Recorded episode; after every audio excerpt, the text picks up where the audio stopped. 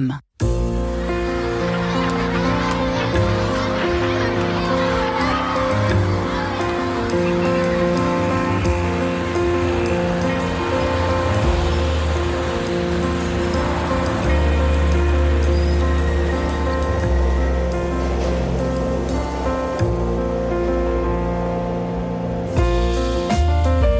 véritable amour d'une mère, c'est d'aider l'enfant à couper le cordon ombilical, écrivait l'écrivain français Jean Gastaldi. Gastaldi, pardon. Mais quand il s'agit d'enfants adoptifs, comment les faire grandir sans être passés par la case fusion initiale, par exemple pendant la grossesse? Alors, comment accompagner tout simplement euh, ces enfants adoptifs en 2023 Comment réussir une adoption eh bien, je vous propose non pas de relever le défi, mais de tenter de répondre à cette question dans cette émission avec mes trois invités ce matin. Et j'ai la joie de recevoir, eh bien, Sarah Chauvency. Bonjour Sarah. Bonjour. Bienvenue, vous qui êtes éducatrice spécialisée. Vous avez fondé en 2016 euh, avec votre mari Cyril, donc la fameuse maison d'accueil L'Espérance, euh, un lieu de vie où euh, finalement vous avez décidé d'emménager avec vos propres enfants mais pas seulement, avec donc des enfants euh, adoptifs venant des quatre coins de la planète. Euh, non, c'est peut-être pas tout de suite que ça s'est fait comme ça, mais vous allez nous en parler. Euh, en tout cas, porteur de handicap et confié surtout par le juge ou l'aide sociale à l'enfance. Voilà pour vous présenter très brièvement Sarah Chauvency. En face de vous, Béatrice de Chéron. Bonjour Béatrice. Bonjour. Ravi de vous recevoir, vous aussi. Alors, on a trois euh, typologies différentes, trois types différents d'adoption, hein, euh, les unes les autres. Euh, vous avez six enfants, euh, dont Antanas, d'origine lituanienne, qui est arrivé dans votre famille à l'âge de 14 ans, c'est ça? Voilà, exactement. Donc, c'était pour vous un carrément un projet de vie avec votre même fiancé avant de vous marier. Est-ce que vous pouvez nous expliquer brièvement cette affaire? Effectivement, juste avant de se marier euh, avec euh, mon fiancé à l'époque, Ouais. euh, nous avions décidé de- d'adopter des enfants après en avoir eu. Et la vie a fait que nous avons pu mettre effectivement de façon concrète ce projet de vie ouais. en action. Et on va voir si c'est si simple que ça. J'imagine que non, mais en même temps, la vie n'est pas forcément simple pour personne, donc ça tombe bien. Christine Neckmayer. Bonjour Christine. Oui, bonjour. Vous qui êtes en ligne avec nous. Eh bien, écoutez, oui, je ne sais pas s'il fait beau en Belgique. En tout cas, on est ravis de, de vous Non, entendre. C'est mauvais. Bon, c'est normal, c'est la Belgique. je plaisante Oui, évidemment. exactement.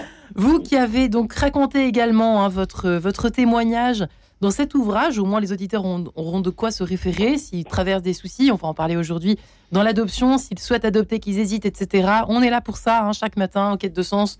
On essaye vraiment de répondre au plus près à vos questions, chers auditeurs. Voilà, il vient d'ailleurs, c'est votre livre, Tu m'as fait grandir, le témoignage poignant d'une mère euh, désenfantée. Alors, encore évidemment, euh, un autre cas de figure en ce qui vous concerne, hein. Christine Neckmayer, vous qui avez euh, donc adopté Alexandre, qui Oui. vient de Colombie, c'est ça, C'était il y a combien de temps?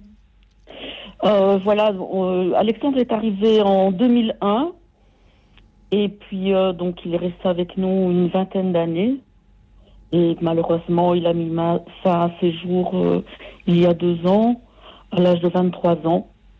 Donc euh, ça a été un parcours euh, pas facile du tout depuis le début.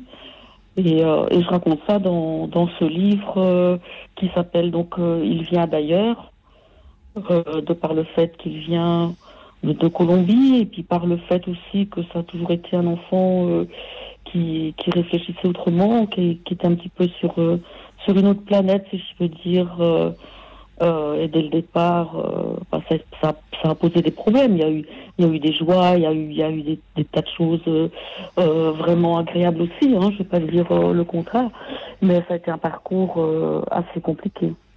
Justement, on va, en, parler dans cette émission. Et quand même, je suis désolée, hein, je, vais, je vais mettre les pieds dans le plat dès le début de l'émission, si vous le permettez, mesdames. Mais Oui, pourquoi est-ce qu'on a tendance à dire euh, qu'une adoption ne marche jamais? Moi, je- j'entends tout le temps cette phrase, tout le temps, partout, autour de moi. euh. Béatrice, allez-y, à vous de jouer. Vous commencer. Euh, moi, je ne veux pas Ah, dire. euh, Christine, attendez, je, donne juste la parole à Béatrice si ça vous ennuie pas. et on- on- Oui, d'accord. Voilà. Euh, non, je, je suis pas d'accord sur le fait de dire que ça ne marche jamais, c'est pas vrai. Euh, simplement, c'est vrai que c'est pas facile. C'est un chemin qui est assez difficile. Euh, il y a beaucoup de composantes qui interviennent dans le parcours un peu chaotique d'une adoption. et du coup, c'est vrai que ça n'est pas toujours forcément très facile en tout cas et, de dire que c'est réussi je trouve que c'est quand même assez ambitieux ouais c'est assez ambitieux. J'ai un peu hésité pour mais parce que vous voulez c'est sûr faut bien écrire quelque chose dans un titre. Alors bon voilà on fait ce qu'on peut nous les journalistes. Sarah Chauvency même question même réponse, non. non, vraiment concrètement, effectivement. Qu'est-ce que vous ressentez quand vous entendez aussi comme moi cette phrase? Vous qui avez réussi finalement. je sais pas façon, réussi, mais nous, notre situation, elle est un, petit peu différente. Euh, alors, il y a, peut-être un peu confusion. Euh, dans notre cadre professionnel, on a ouvert un lieu de vie et d'accueil qui accueille des enfants qui relèvent de la protection de l'enfance. Notre projet, il est tourné vers l'accueil des enfants en situation de handicap. Avec mon mari, on a trois enfants biologiques et, hum, et on a adopté euh, deux enfants, une petite fille porteuse, pardon, porteuse de trisomie 21 et un garçon qui était accueilli chez nous en une adoption simple et qui avait la particularité de ne plus avoir de parents et du coup qui a rejoint notre famille, enfin qui nous a demandé si on pouvait l'adopter à sa majorité. C'est-à-dire qu'il y a les deux. Vous travaillez dans ce, centre, dans ce, centre et en même temps vous avez votre famille et vous avez adopté, euh, voilà, comme l'a fait Béatrice. C'est ça que vous êtes en train de nous expliquer. C'est ça. Sauf que vous, alors en plus, euh, c'était pas simple pour vous, donc vous avez euh, adopté, accueilli. Bah, c'est quand même pas simple déjà d'avoir un enfant naturellement qui porteur par exemple d'un handicap, par exemple d'une trisomie. Mm. Vous l'avez adopté. Oui on a fait ça. oui, oui.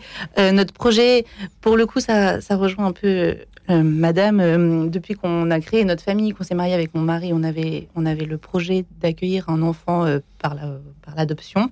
on a eu nos trois enfants bio et, cette question, elle est revenue quand même assez souvent dans, dans notre vie de de couple, le projet c'était d'accueillir un enfant qui a été euh, abandonné euh, à cause de sa différence, d'où l'accueil d'Anaé, qui est effectivement une petite fille porteuse de trisomie 21 et qui a été euh, laissée à l'adoption toute petite parce qu'effectivement elle était trisomique.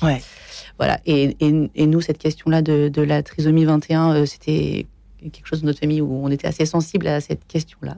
Du coup, effectivement, on avait on a, on a obtenu un agrément pour l'accueil d'un enfant à besoins spécifiques porteurs de trisomie 21 euh, bah, Écoutez, Christine Neckmayer, que répondez-vous à cette question Effectivement, enfin à cette réaction des, personnes souvent qui disent que bah, c'est trop difficile et que ça ne marche jamais l'adoption?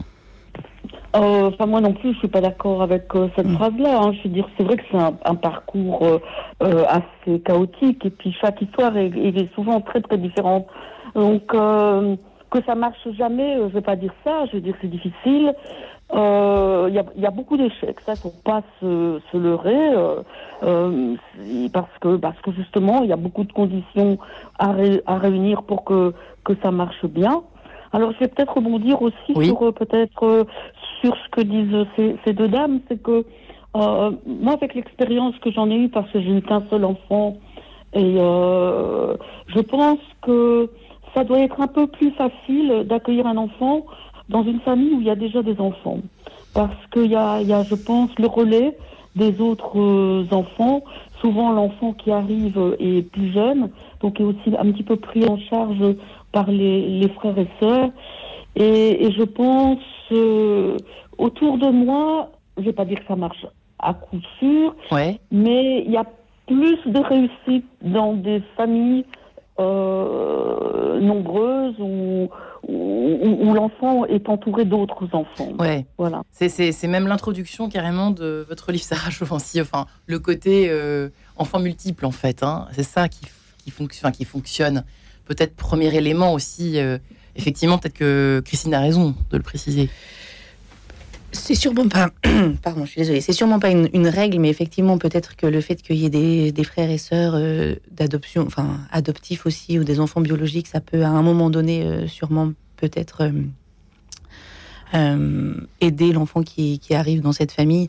Anaë, elle est arrivée au milieu de ses trois frères enfin de, nos enfants biologiques, quoi. Euh, euh, vraiment comme si elle les connaissait depuis toujours. Alors après, les enfants qui sont porteurs de trisomie, ils ont une lecture aussi euh, quand même beaucoup plus simple de la situation. C'est moins facile pour notre grand garçon qu'on a adopté à la majorité en adoption, en adoption simple. Il est très en lien avec ses, ses, frères et sœurs, ses frères beaucoup, mais mais quand même on sent que c'est plus difficile pour lui. Il n'y a pas la lecture avec la trisomie. il n'y a, pas eu l'enfance non plus. Il a euh, tout un parcours protection de l'enfance euh, avant qui, qui, voilà, qui, laisse, euh, des traces. qui laisse des traces. Voilà, c'est c'est différent. Alors évidemment, première question que tous les auditeurs se posent, c'est exactement ça. C'est-à-dire, euh, bah, le passé laisse des traces. Parfois, on ne sait pas ce qu'ils ont vécu quand on les reçoit, quand on les accueille. Béatrice de Chéron, c'est déjà un premier élément difficile, ça, non? Euh, oui, non, enfin, moi, je voudrais un petit peu rebondir Oui, sur tout ce qui a été dit quand même, parce que euh, l'histoire d'Antana, c'est un petit peu particulière. Effectivement, donc, avec mon mari, on avait ce projet d'adopter un enfant après en avoir eu. Et euh, à 30 ans, on s'est retrouvés, on avait quatre enfants. Et euh, j'ai eu la possibilité, par une de mes collègues, de rentrer dans une association qui s'appelle Enfants de Lituanie. Et dans cette association, nous parrainions un enfant, Antanas en l'occurrence. Euh, et très rapidement, nous avons, outre le fait, l'engagement qu'on prenait, c'était un engagement euh, évidemment un petit peu financier, mais aussi et surtout un engagement épistolaire, être là pour lui souhaiter bon anniversaire, euh, être, lui envoyer des nouvelles, enfin faire une vraie présence. Et puis très rapidement, on s'est dit, bah oui, mais Antanas, alors on avait mis tous les enfants euh, dans, le, dans la boucle. Et puis très rapidement, on s'est dit, bah, on va faire venir Antanas chez nous.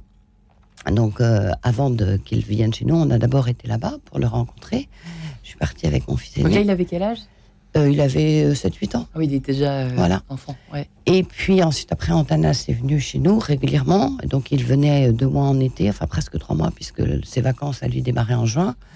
Euh, 15 jours à Noël et 15 jours à Pâques. Ce qui fait qu'on Ouais. cumule, euh, si on cumulait tout, ça faisait plus en d'un an. douceur, qu'il a- finalement. hein. Ouais. Voilà, qui venait, euh, qui venait à la maison. Et puis très rapidement, mon mari et les enfants ont parlé d'adoption. Et moi, l'idée de, à ce moment-là, c'est vrai que notre fils aîné commençait une crise d'ado euh, bien comme il fallait. Euh, mon mari avait une petite crise de la quarantaine bien comme il fallait aussi. Euh, bien. et, et- et moi, je, je me sentais mal de, de partir sur ce chemin-là. euh, parce que l'adoption, c'est pas rien. Ouais. Ce sont déjà des enfants qui ont vécu des traumatismes, Ouais. notamment d'abandon. Et il n'était pas question de, de- Voilà. Et puis un jour, euh, très rapidement, mais un jour, mon fils se, se blesse euh, à travers une vitre. On était dans le Limousin et je l'emmène dans un petit hôpital euh, de campagne. Et là, euh, il y avait une salle d'attente où il y avait personne. Et il y avait un journal ouvert euh, qui était un journal de elle sur comment font ces femmes qui adoptent alors qu'elles en ont. Alors, Incroyable. on y voit le signe qu'on veut, Absolument. mais je me suis dit, il faut quand même que je lise cet article. Ouais. Et en fait, j'avais très peur. Pourquoi est-ce que je voulais pas m'engager? Parce que j'avais très peur de ne pas aimer Antanas de la même manière, ni aussi fort que mes propres enfants. Et je me souviens, peu de temps avant, j'avais une de mes filles qui, qui dormait dans mon lit et, et- et je, je passais, je lui caressais le, la joue euh, instinctivement euh, avec mes tripes. Et je, je me, je me souviens très bien ce jour-là de me dire, et si jamais c'était Antanas, est-ce que j'aurais eu ce Hmm. geste? Et je me suis répondu en disant, oui, j'aurais eu ce geste, mais raisonné. Pas Raisonner, pas naturellement. pas forcément Ouais. par les tripes. Et ça me gênait beaucoup, ce, ce- ce sentiment-là.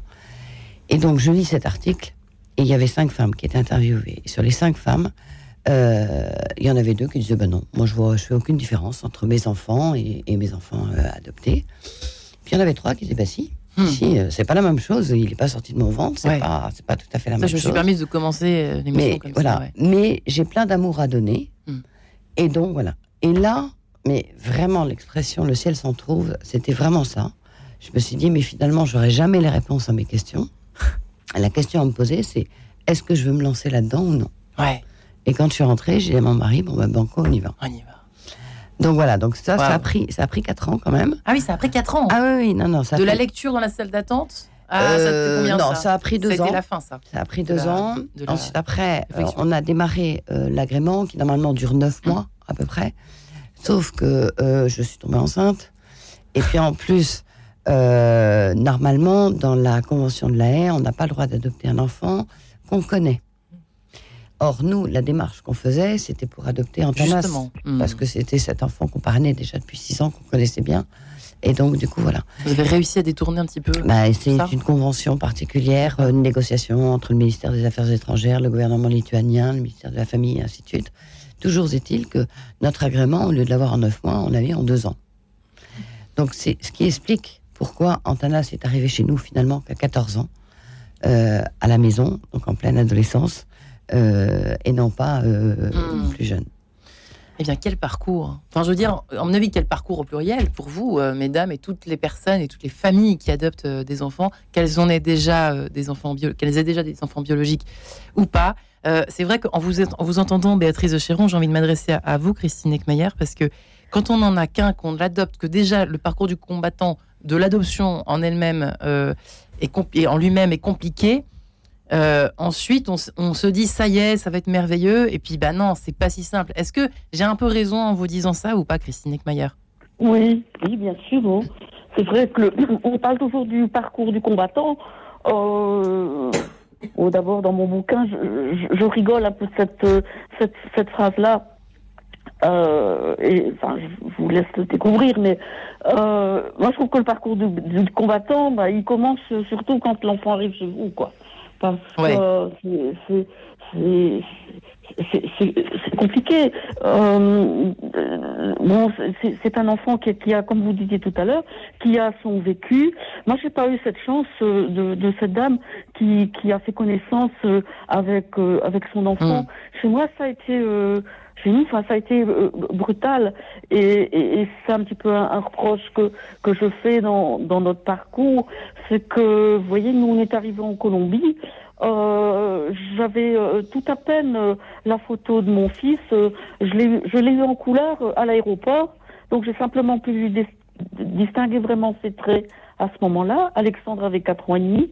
Et puis le lendemain, Alexandre, on allait le chercher donc au, Bienestar, donc qui, qui, qui, qui, est un centre où qui, s'occupe donc euh, de, de, de l'enfance d'une façon générale et où on remet les enfants, euh, euh, je veux dire, aux, futurs parents.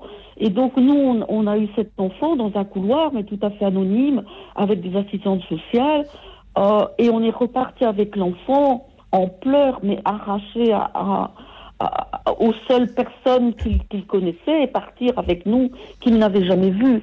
Vous voyez, donc moi je trouve qu'à ce niveau-là, c'est un peu mal embranché. Alors bien sûr, on avait envoyé des photos et, un dossier pour nous présenter, mais voilà, entre le moment où on nous a attribué l'enfant euh, et notre dossier et le moment où on est allé chercher, ça faisait à peine un mois. Donc le temps d'envoyer le courrier, de faire un album photo, etc. Je crois que l'enfant, euh, bah, euh, puis en plus un petit, quoi, où, il faut quand même prendre un peu de, gants et puis le l'habituer avec un imagier, etc. Donc euh, je crois qu'Alexandre, euh, bah, il n'a pas compris vraiment ce qui lui ce qui lui arrivait. Ouais, en fait c'est ça, qui ça a été douloureux pour hmm. lui. Et puis nous, c'est allez, on n'a pas eu le temps d'apprivoiser cet enfant J'aurais voulu, moi, le voir dans, dans, dans, dans, sa vie de tous les jours, euh, de, de, savoir un peu comment il vit, ce qu'il mange, etc. Là, non, donc il, nous a été confié directement.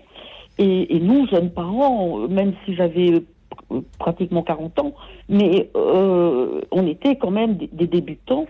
Et pour nous, ça a été quand même... Euh, euh, très très compliqué. Et ce qui est d'autant plus terrible, c'est ce qui ça donne, ça vous arrache les larmes d'ailleurs quand vous racontez ça que vous aviez tout bien préparé, etc. C'est affreux parce que on, sent tout le mal que vous vous donnez et puis euh, bah, c'est pas du tout comme prévu en fait. Sarah Chauvency, ah, il y a la petite page en couleur qui nous attend. Sarah Chauvency juste après la page en couleur. À tout de suite.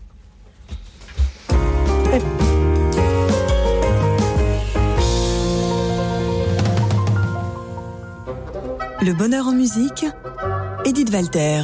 Le bonheur en musique existe et il embellit la vie.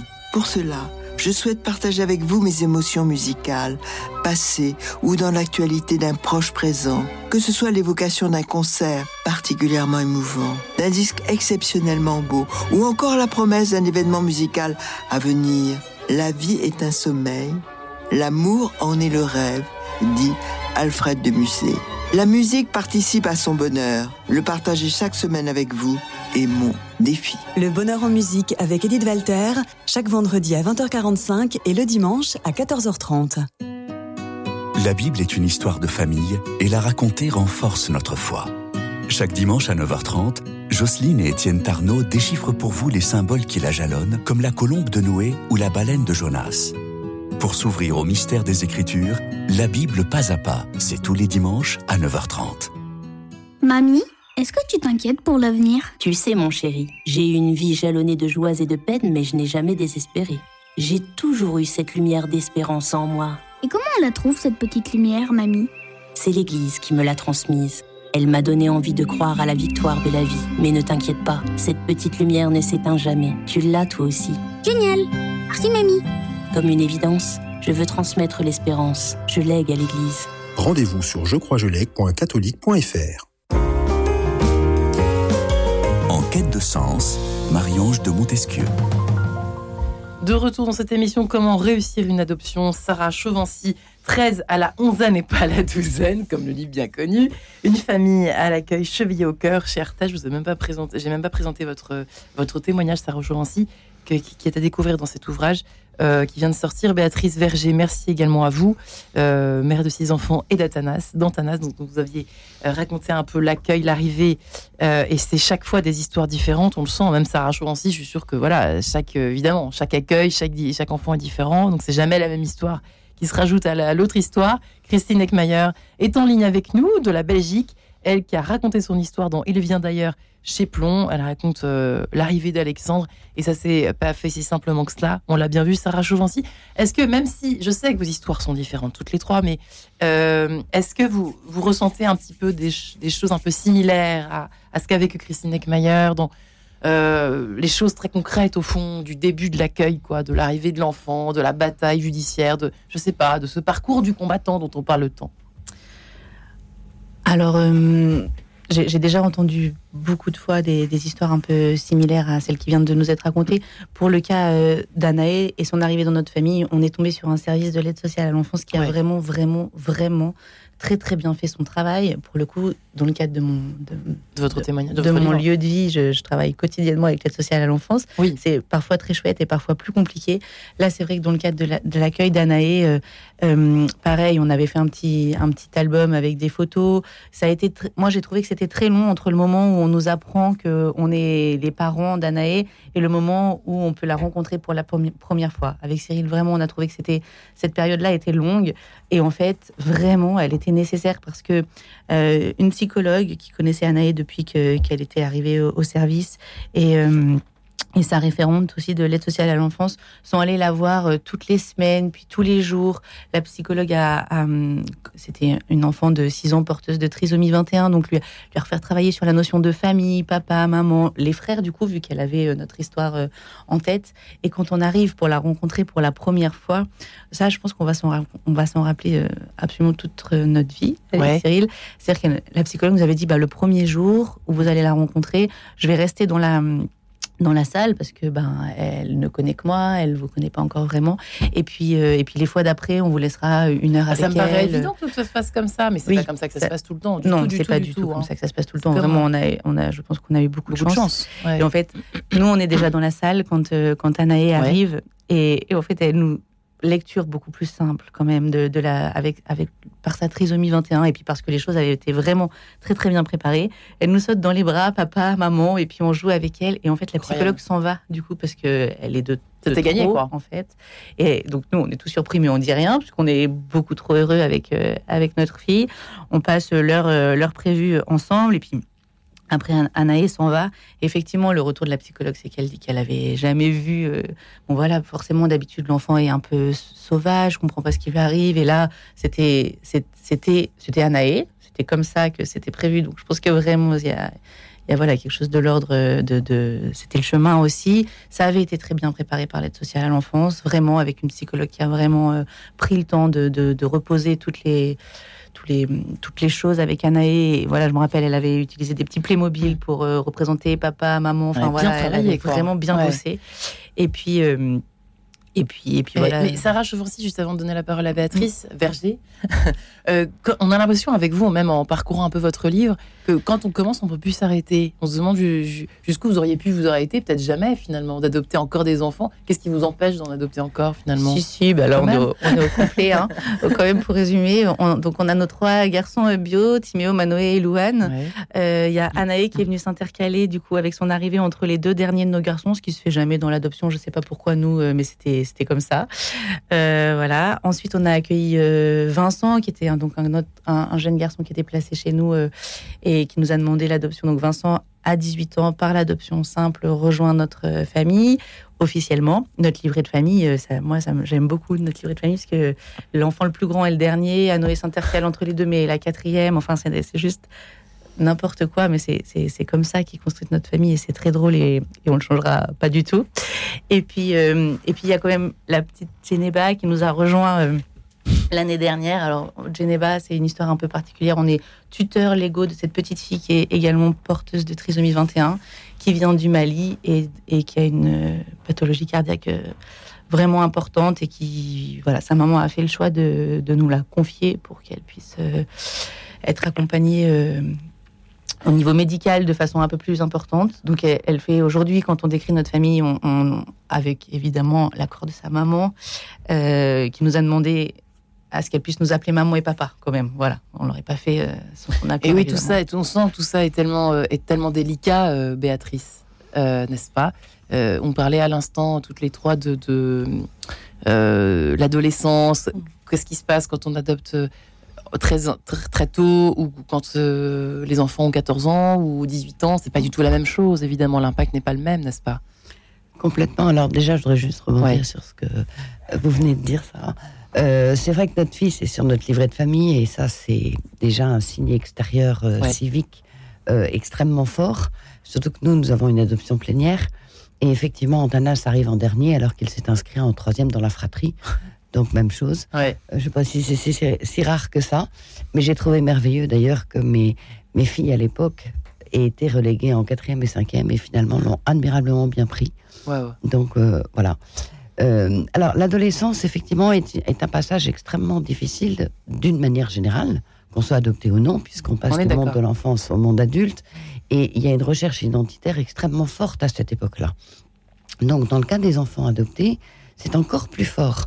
Parce que, euh, et c'est à ce moment-là que, que ce... Enfin, on, on va voir ce que va nous dire Christine, mais c'est à ce moment-là que, que ressort en général les, les, les problèmes euh, de, de tout ce que l'enfant a vécu dans, son, dans sa jeunesse.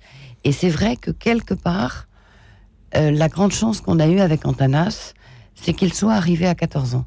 Ouais. Parce qu'à 14 ans, en fait, on connaissait parfaitement sa vie avant, et lui la connaissait aussi parfaitement.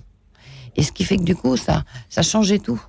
Parce que cette recherche identitaire, elle était un peu, euh, un peu moins forte malgré tout. On savait parfaitement euh, qui étaient ses parents, on savait parfaitement que ce qu'il avait vécu, enfin une bonne partie en tout cas, et lui aussi. Ce qui fait que son adolescence, j'ai envie de dire qu'Antanas, il l'a fait plutôt à 20 ans, euh, face à nous, euh, quand, quand il vivait avec nous.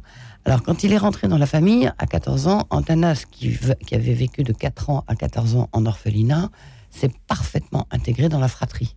Parce que c'était ses références. En revanche, il a mis beaucoup de temps à nous considérer comme papa et maman, même Hmm. s'il nous appelait papa et maman. Moi, j'étais l'éducatrice Ouais. et mon mari était le directeur d'établissement, en gros. Et ça a été, ça a été très Ça fait- difficile, Ça fait sourire, ça. vraiment très difficile. Et il a fallu attendre un ou deux événements, notamment une maladie, pour que Antanas réalise vraiment que derrière lui, il avait vraiment un papa et une maman, vraiment des frères et sœurs, et qu'on était tous là pour lui. Et il y a une petite phrase que je garde pour la fin. Ah bah écoutez, il nous reste encore un peu de temps, heureusement. Euh, Christine Neckmayer, euh, c'est Oui. euh, qu'est-ce que vous évoquent ces, témoignages euh, Peut-être le dernier euh, qui se rapproche un peu du vôtre, en tout cas de votre histoire. C'est vrai que la recherche d'identité, on en parlait également beaucoup. ça questionne beaucoup de familles qui adoptent des, enfants, surtout ve- venus de loin, mais pas forcément d'ailleurs. Qu'en pensez-vous? Bien sûr, il y, a, il y a toujours un moment où, les enfants recherchent leur identité. Euh, nous, on n'a jamais. euh, Alexandre, à 4 ans et demi, a- avait pas beaucoup de souvenirs, mais euh, on n'a jamais caché, on en parlait. Ouais. euh, chaque fois qu'on voyait une émission sur la Colombie où on, on- on parlait de son pays, on disait toujours beaucoup de bonnes choses. Et, et même de, de, de sa maman, on disait aussi que euh, ben, sa maman, bon, dans le cas d'Alexandre, sa maman a 14 ans. Donc, euh, on, lui dit, écoute, elle, t'a confié parce qu'elle ne pouvait pas s'occuper de toi. Donc, on lui a jamais présenté les choses comme étant un handicap que du contraire. Mais alors, Alexandre ne, parlait pas de, ses origines ou rarement. et à l'adolescence, je crois que Alexandre a, souffert beaucoup de, racisme de la part des, autres enfants alors qu'il était euh, bah, légèrement bronzé, euh, euh, cheveux noirs, bien sûr, on voyait qu'il avait un, air étranger, mais il s'intégrait très très bien dans, la société. Mais Alexandre, on a toujours fait un énorme complexe, et donc bien sûr à l'adolescence, ça s'est pas arrangé. Et mais il nous a jamais vraiment parlé de, de vouloir repartir en Colombie, chercher ses origines, euh, elle venait dans la conversation comme ça, mais souvent amenée par nous, mais pas par lui. Mais Alexandre, à 14 ans, fugue. Donc, nous fait une. À ce moment-là, moi, je suis séparée de mon mari. Euh, donc, Alexandre euh, part. donc, ça a été une, très grosse frayeur parce que ben, on, est quelques années après l'affaire du trou, donc on ne sait pas si, si c'est un enlèvement, si c'est mmh. une fugue. Enfin bon, donc ça, c'est tout un épisode compliqué. Et puis, euh, mais et là, il commence à parler donc de ses raisons de vouloir retourner, euh, retrouver sa, sa maman biologique parce que bah il, il se trouve pas bien chez nous, parce que bah, pas comme, tous les adolescents qui se révoltent à un moment euh, contre les parents, voulant faire leur vie, en, en trouvant clair des plus vertes ailleurs. Enfin, un problème commun aux enfants non adoptés, quoi. Voilà. Et, et, après, bon, bah, ça se complique de, plus en plus euh, par rapport à, son identité. Puis euh, euh, voilà, Alexandre, bon, on s'en était rendu compte très très vite. Pour moi, c'était pas un problème. Mais Alexandre est homosexuel, puis donc là, il y a sa, problématique de sexualité qui se rajoute, sa différence, le jugement de l'autre, le regard de l'autre. Donc ça n'arrange rien. Et bon, pour nous, bah, les choses se compliquent encore plus euh, euh, à ce moment-là. Alors justement, Sarah euh, alors je sais que vous avez peut-être un avis en tout cas à donner parce que vous connaissez quand même ce que c'est que l'adoption tout court, même si c'est votre cas est très particulier. mais le, le la case de l'abandon n'a pas encore été abordée aujourd'hui. c'est vrai que le sentiment d'abandon, alors au-delà de la recherche d'identité, effectivement, qu'a évoqué tout à l'heure Béatrice, hein, voilà, mais le. Euh, j'ai été abandonnée une fois, donc qu'est-ce qui me prouve que je ne vais pas être abandonnée une deuxième fois quoi? Je ne sais pas, est-ce que vous avez un avis à émettre là-dessus? Ou pas? Si, si. je pense que c'est. pas moi. Pas ah, non, non, je, demande à Sarah de réagir justement à votre témoignage. Merci, Chrissy. Oui, je crois que la, question quand même de, l'attachement, euh, elle, est, elle, est, elle est très importante et, et je le, on le voit quand même au quotidien. Alors, bon, peut-être moins aujourd'hui chez, chez Anaï qui est encore euh, toute petite, mais, mais dans la situation de, notre grand, ouais. il, vient vérifier souvent si, si on est là. Si ça m'a fait sourire quand vous avez dit, il nous appelle pas papa et maman tout de suite. Mmh. Euh, nous, notre grand, il nous appelle pas papa et maman, il nous appelle tonton et tata parce qu'il nous appelait comme ça avant. Et du coup, il a demandé à ce qu'on fasse, à, faire partie de la famille, à ce qu'on devienne ses parents de façon officielle. Donc, on passe par l'adoption simple parce qu'il est majeur. Ouais. Mais euh, mais il voulait vraiment changer de nom, il voulait porter notre nom de famille.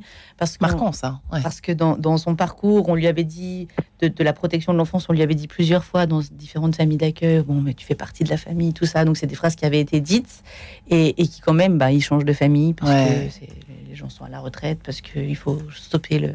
Bon bref, jusqu'à arriver chez nous. Donc lui dire, euh, tu fais vraiment partie de la famille, euh, Titi, Mano et Lou sont comme tes frères, euh, ça, ça représentait rien pour lui, puisque cette phrase, elle lui avait été hmm. plusieurs fois. Donc vraiment, il, souhaite vraiment qu'on euh, qu'on passe par l'adoption. Donc, il, porte notre nom de famille comme, euh, comme, comme il le souhaitait. Mais, mais on voit bien, pour le coup, c'est exactement ce que vous avez dit juste avant, euh, Christine. il arrive chez nous à 16 ans, on l'adopte à 18, et, et aujourd'hui, il a une vingtaine d'années, et on est un peu dans la crise d'adolescence, là, un peu décalé. C'est-à-dire que quand il arrive, il, il se. Il se il se fond vraiment dans la famille. Il- Ouais. Il l'est toujours d'ailleurs. Et puis après, là voilà, on sent qu'on est un peu dans la crise euh, et, et- et d'où je viens, mais en même temps, je, je- je- je suis bien ici, je veux surtout pas euh, bouger. Enfin voilà, on sent qu'il y a plein de, de Et des ambivalences un petit peu, Un hein. peu. un Ah, peu. Béatrice, qu'est-ce qu'on fait Qu'on conseille peut-être un peu à nos, nos auditeurs un peu perdus qui justement traversent un peu cette période euh, Conseil, ce serait bien prétentieux. mais, bah, euh, Je sais pas, euh, David. euh, non, mais je, je- je voudrais aussi dire que dans le cas d'Antanas, Antanas euh, était touché par le trouble de l'attachement. Euh, qu'ont beaucoup d'enfants qui ont, en fait, le trouble de l'attachement sont des enfants, enfin, des, personnes qui, dans leur enfance, ont été choquées, traumatisées par l'abandon. Et donc, euh, chez Antanas, ça se révélait par des couches et des couches et des couches et des couches et des couches de, de, de sécurité sur lui de face, voilà, Ouais. de- face à, à vous. Alors, il nous appelait papa et maman, mais par exemple, il y a eu quand même une période de sa vie où euh, il, euh, euh, il descendait pour prendre son petit déjeuner. euh, on n'avait pas de bonjour. Il remontait dans sa chambre. Il redescendait pour le déjeuner. Il remontait dans sa chambre. Il descendait pour le dîner. Et il remontait sans nous dire bonne nuit. Et, euh, et ça a duré un certain temps. Et c'était. Alors, c'est un exemple très concret, mais, mais ce que je veux dire, c'est que c'était. C'était assez difficile. Puis après, Antanas a voulu prendre son indépendance. Au moment de sa crise d'ado à 20 ans, il a voulu se prendre euh, une chambre. Euh, puis après, il est rentré dans l'armée. Et pendant six mois, on n'a eu aucune nouvelle. Mais quand je dis aucune nouvelle, c'est- c'est. Oh, c'est peut-être l'armée Voilà. qui veut ça, non? Non, Non, non. Non, non, non, C'était non. C'était vraiment Antanas. Et, La et volonté pourtant, de vouloir Voilà. euh, couper. Et, et, en fait. et en fait, ben, on appelait tout- toutes les semaines, euh, voire plusieurs fois par semaine. Je laissais un message sur son répondeur. Je disais, voilà, bonjour mon chéri, c'est maman, je voulais juste prendre de tes nouvelles. Comment vas-tu? J'avais pas de retour, mais tant pis, c'est pas grave. J'appelais, j'appelais parce que je voulais absolument maintenir le lien. Et puis, euh, et puis ben, un jour, il m'a appelé. Je sortais de la gare, j'habitais Lille à l'époque. Ouais. Je pose toutes mes affaires, je m'arrête, je dis oui, oui, bonjour mon chéri, comment vas-tu? Euh, Et il me dit, bah, écoute, voilà, je suis en congé, euh, à partir de, de demain, j'arrive. Ah bah écoute, très bien. Waouh Très bien. On respire avec vous. Non, non, non, mais c'était vraiment, c'était vraiment la joie. Mais, euh, mais voilà, quoi. Et Antanas euh, nous prenait rarement dans nos bras euh, en disant Papa, maman, je vous aime. mais c'est la façon de nous dire qu'il nous aime. En tout cas, pour ma part, Ouais. c'était de m'offrir un, un bouquet de roses jaunes parce qu'il savait que c'était mes fleurs préférées. Ouais. Et puis un jour, il nous a fait un merveilleux cadeau. Euh, il me dit un jour, euh, comme ça, rien, tu sais, maman, euh, je me suis fait un tatouage. Ah, Ouais. Super cadeau, ça. ok. Et il me dit oui, euh, je me suis fait tatouer la date de l'adoption. Le La jour date je suis- de l'adoption. Le jour où je Qu'est-ce suis que ça veut rentrée dans votre famille. Ça voulait dire quoi exactement ça? Et ben qu'il qu'il gravait sur son cœur, Ouais. c'était sur cette poitrine-là. Ah, C'était sur sa poitrine. Voilà, il gravait sur son cœur le jour où il est rentré dans notre Ouais. famille. Comme Et quoi, ça- vous aviez en fait, alors Et là, ça a coup, été euh, compris un des merveilleux cadeaux Ouais. d'Antonès qu'il nous a fait. Vraiment. magnifiques. Et, et le deuxième cadeau, et, et là je répondrai vraiment à votre question sur euh, comment réussir une adoption. Je ne sais pas si on a réussi, mais euh, le jour où Antanas nous a fait grands-parents, c'était la première fois, c'était notre premier petit- petit-fils, et le jour où Antanas nous a fait grands-parents, mon mari a une phrase absolument merveilleuse. Il s'est tourné vers moi et il dit, bah, tu vois, la boucle est bouclée, parce que Raphaël, c'est vraiment notre petit-fils. Donc si jamais on avait le moindre doute, mais Antanas, c'est notre fils, mais, mais même s'il vient pas de notre ventre et que, eh ben, c'est notre petit-fils et c'est notre fils. Et c'était vraiment la boucle de la vie qui se, c'était merveilleux. Eh bien, écoutez, pour honorer cette boucle, pour la sublimer, même Pavarotti, au soldato. À tout de suite. Radio Notre-Dame.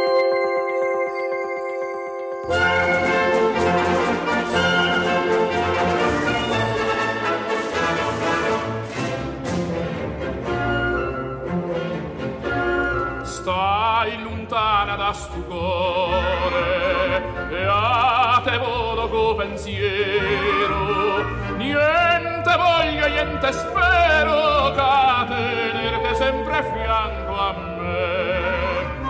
Si sicura chi sto amore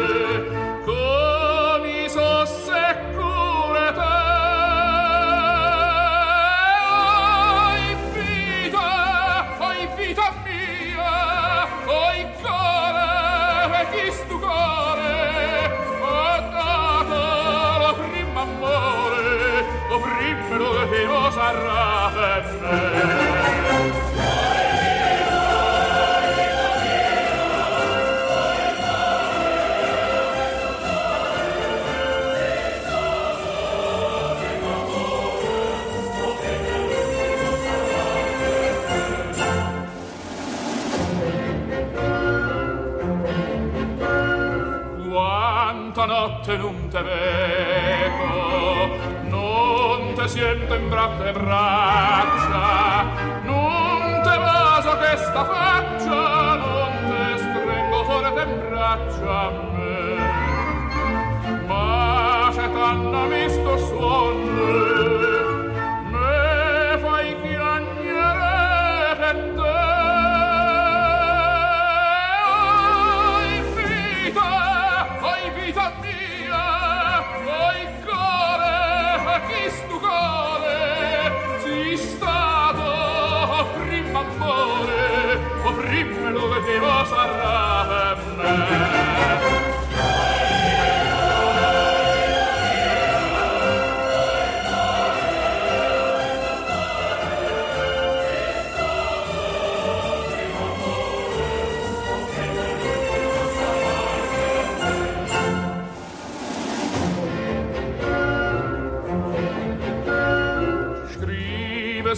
sta contenta. Io non penso che a te sola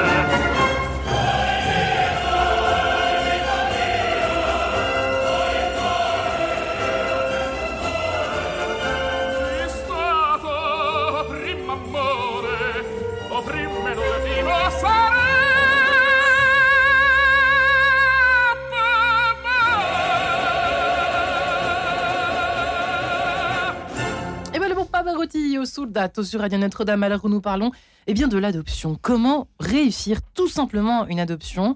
Il y a beaucoup de choses en tout cas à savoir. On a bien compris hein, d'être conscient de ce qu'on fait quand on euh, a ce désir-là qu'on peut tout à fait entendre. Sarah Chauvency est avec nous qui raconte son histoire dans 13 à la onzaine. Vous qui êtes éducatrice spécialisée, je le reprécise, qui avait créé cette euh, maison d'accueil L'Espérance, mais qui avait aussi euh, adopté des enfants, euh, notamment trisomiques, notamment dans votre euh, famille biologique, parmi vos enfants euh, biologiques.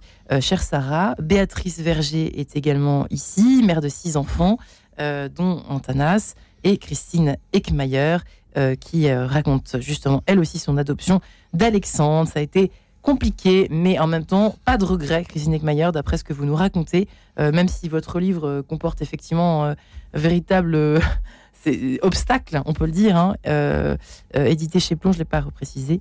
Euh, juste, Sarah Chauvency, c'est vrai qu'on en parlait juste à l'instant. Euh, ça se fait pas du jour au lendemain non plus. Euh, que ce soit alors euh, en Belgique ou en France, je pense que c'est à peu près pareil. C'est vrai qu'on est, on est entendu, on est euh, asticoté, on est euh, examiné. Euh, ça se fait pas du jour au lendemain à l'adoption. À partir du moment où on veut, on désire adopter, il se passe plein de choses.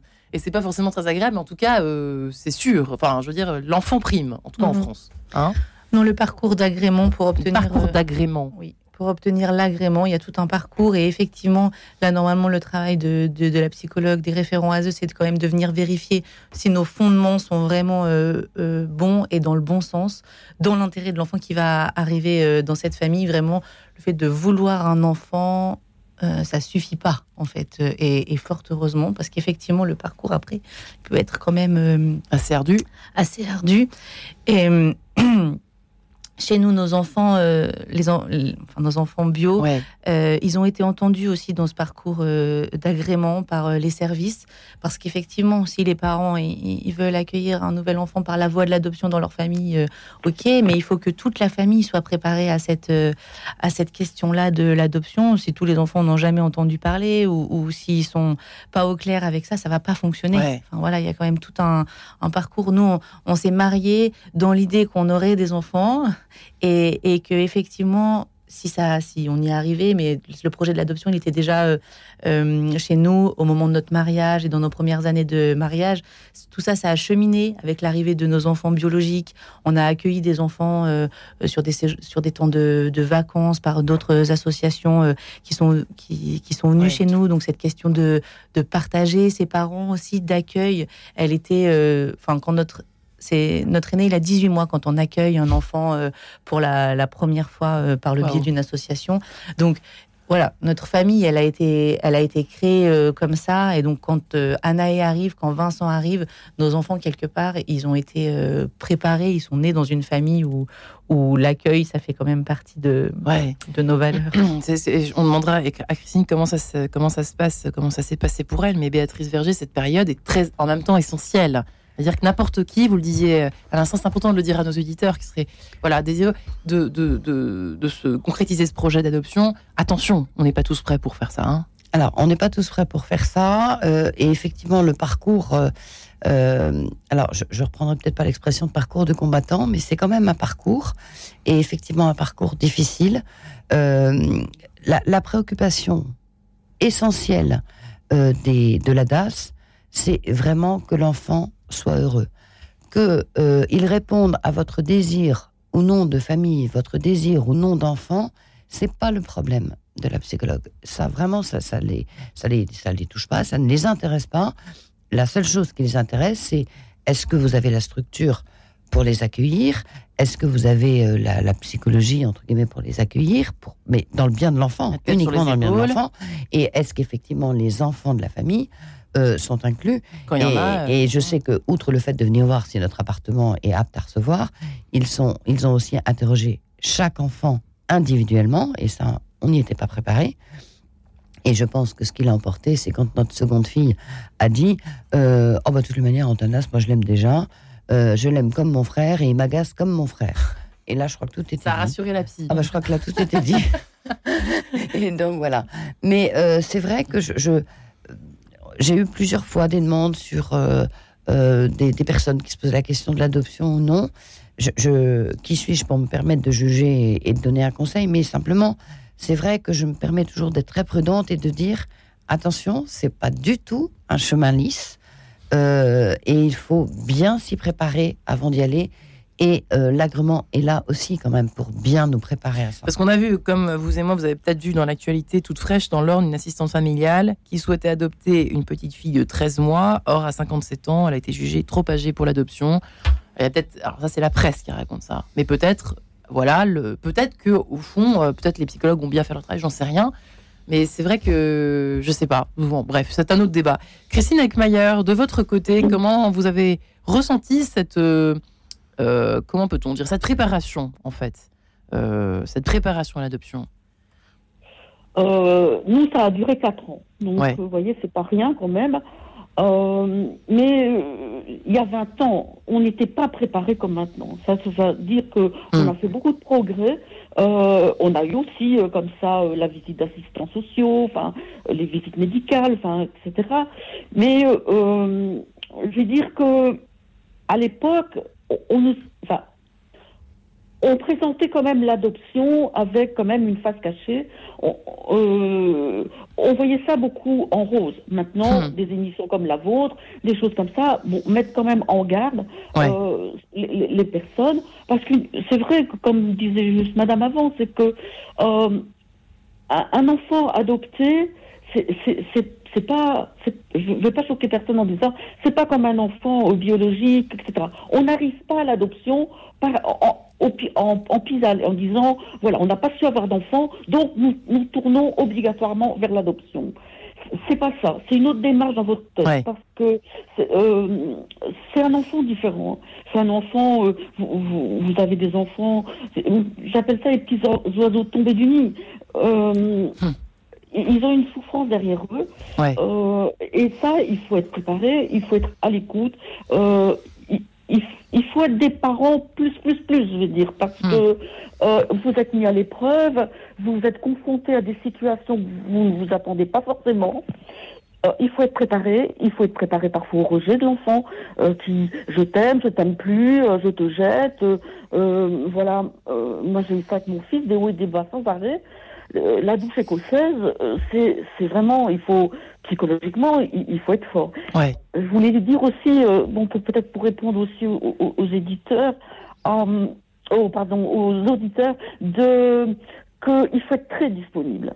Il faut se savoir se dire à un certain moment, je vais peut-être devoir renoncer à ma carrière professionnelle parce que cet enfant va me demander du temps ou euh, vous êtes peut-être avoir un retard scolaire derrière ou, ou peut-être euh, un problème euh, physique euh, euh, qui est venu peut-être suite à une malnutrition au départ. Enfin, vous vous vous savez pas du tout à quoi vous attendre Ouais. et il, il faut savoir euh, avoir la possibilité de, de rebondir, de prendre la vie en disant bon voilà, ça va pas être un long fleuve tranquille et euh, il faut que je sois capable de le faire, qu'il y a un entourage aussi. Hein. Moi, j'avais pas une famille avec euh, d'autres frères et sœurs, donc euh, donc j'ai dû beaucoup euh, travailler seule. Mais il faut euh, être entouré par les enseignants, par euh, bien les mettre au courant. Il faut avoir presque une équipe éducative derrière pour euh, vous vous aider et puis prendre le relais, avoir un couple extrêmement solide et que l'un prenne soin de l'autre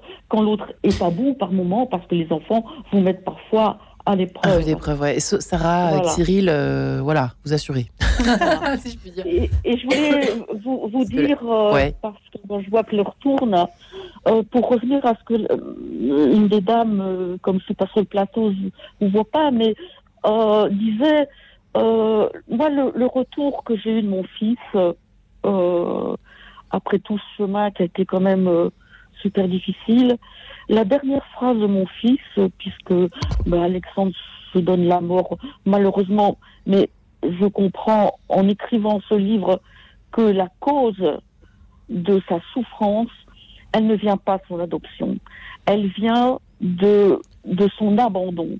Et ça, je le comprends, il appelle ça ses démons, et euh, je le comprends en interrogeant son entourage, des, des amis, enfin des connaissances, et, et je le comprends vraiment sur un tard que sa, sa souffrance, Ouais. il n'a jamais parlé, c'était son abandon. Christine la merci. Ouais, phrase, attendez, ouais, ouais, ouais, excusez-moi, je- je- j'aimerais bien quand même faire réagir euh, nos deux invités euh, sur, euh, pour terminer sur la, justement l'abandon pour Sarah Chauvency. Quel, quel conseil, peut-être la foi aussi, nous sommes sur Radio Nam, aide-t-elle J'en sais rien. Qu'est-ce qui peut aider pour justement euh, euh, pallier, peut-être pas euh, évincer l'abandon, mais cette sensation d'abandon chez les jeunes qu'on adopte euh, ou une fois qu'ils sont ados Qu'est-ce qu'on peut faire? Moi, je ne sais pas si c'est un conseil, mais en tout cas, chez nous, on a essayé de. On essaye, parce qu'on on est quand même encore en plein dedans. Ouais. On essaye de d'être à l'écoute. Voilà, des fois, c'est savoir aussi se mettre un peu en recul, attendre. Comme vous disiez très bien, Christine, euh, j'ai appelé chaque jour pour euh, dire que j'étais, chaque semaine pour dire que j'étais Ouais. là, et voilà.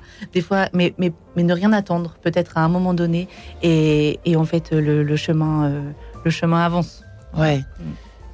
la démarche d'adoption, je, Béatrice. je- je reprends ce que vous venez de dire, c'est effectivement ne rien attendre. Mm. C'est Ouais. c'est un don d'amour et donc donner tout l'amour dont on est capable. Et, et voilà, quoi, tout simplement. Et la grâce surabonde quand on a la chance d'avoir la foi. Exactement. Eh bien, merci Exactement. infiniment, Béatrice Berger. Sarah Chauvency, 13 à la 11 une famille à l'accueil, chevillé au corps chez Artege. Merci beaucoup. Et Christine Eckmayer et votre livre témoignage également. Il vient d'ailleurs chez Plomb. Merci infiniment, mesdames, pour votre courage et d'être venues témoigner ce matin Merci à sujet vous. de cette adoption. Merci. Voilà, Merci. merci. Merci de ce sujet.